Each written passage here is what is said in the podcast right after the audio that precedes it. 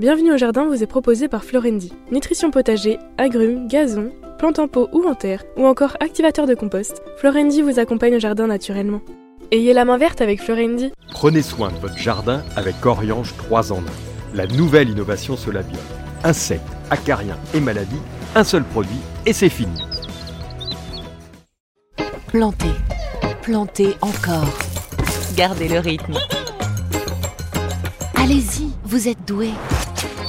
Mettre les mains dans la terre.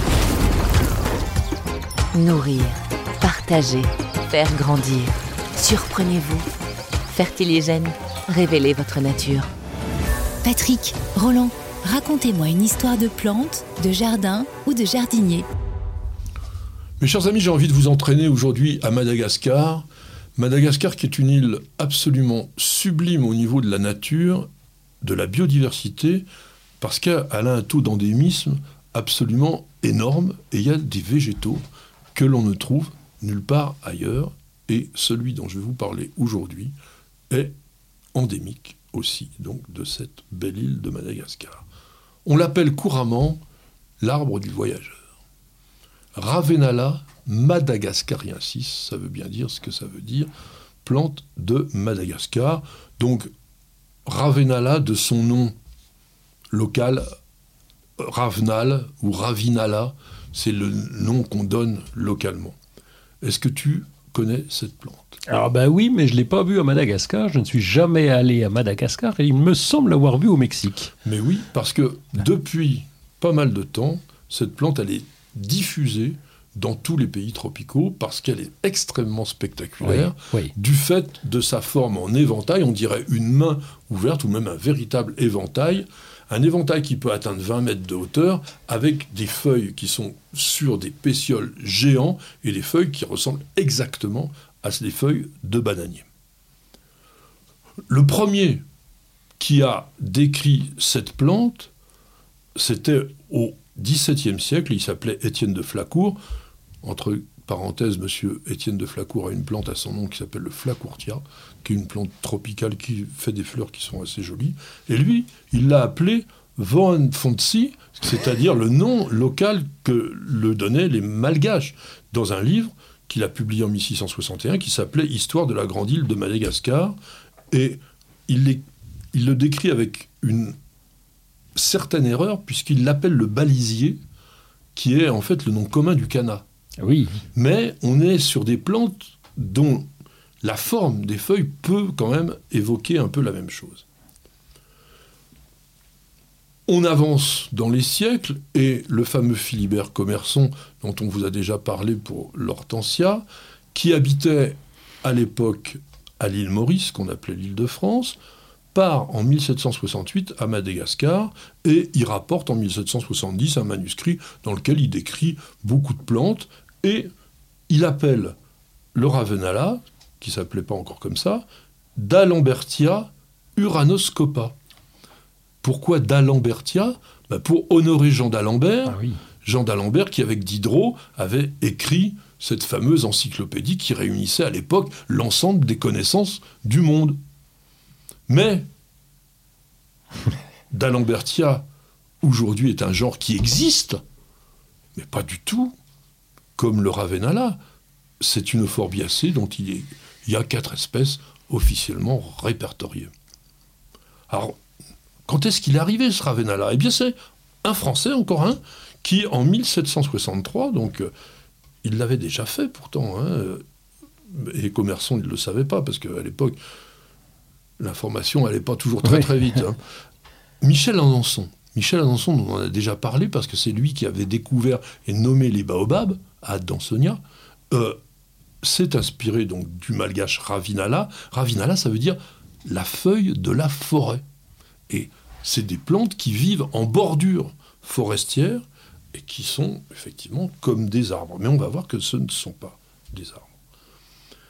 Et la première description, avec la dénomination Ravenala madagascariensis, date de 1782, et c'est encore aussi un Français, Pierre Sonnera, qui a décrit cette plante, qui est la seule de son genre. On dit donc que c'est une plante monotypique, il n'y a que Ravenala madagascariensis. Je suis embêté, je vois pas Karl von Linné euh, apparaître. Mais non, il n'y Oh, est pas.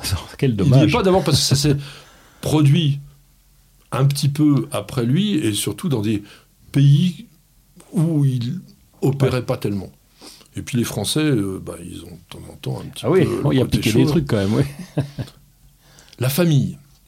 Longtemps, on a mis dans les musacées parce que comme ça ressemblait énormément à une feuille de bananier, ben, on l'a mis dans la famille des bananiers. Mais en 1934, John Hutchinson, qui est un botaniste britannique, s'est rendu compte que l'on pouvait créer une famille spéciale, les Strelids, pour les Strelitzia. On connaît. Strelitzia regina, l'o- l'oiseau du paradis. Voilà l'oiseau du paradis. Et un autre, Strelitzia nicolai, Ah oui, c'est vrai. qui ressemble Mm, mm, énormément mm, à notre Avenala. Plante, pareil, une sorte d'éventail immense avec des fleurs noires et blancs. C'est pas très fréquent. Et il y a un autre genre dans la famille des Strelitziaceae qui s'appelle, facile aussi à, à prononcer, Phenarcospermum guyanense, Bah oui. et qui était anciennement appelé Ravenala guyanensis. Donc, on a cet arbre qui s'appelle l'arbre du voyageur. Alors pourquoi? Ben Parce que, à la fois, il y a une particularité botanique et il y a une légende. Commerçon, il l'a il l'a décrit comme ça, il a dit ces feuilles très propres par leur immense largeur à recueillir une grande quantité d'eau, cette sorte de réservoir peut abondamment suffire à plusieurs voyageurs pour les désaltérer en les perçant dans sa partie la plus déclive, c'est-à-dire en bas. Bon.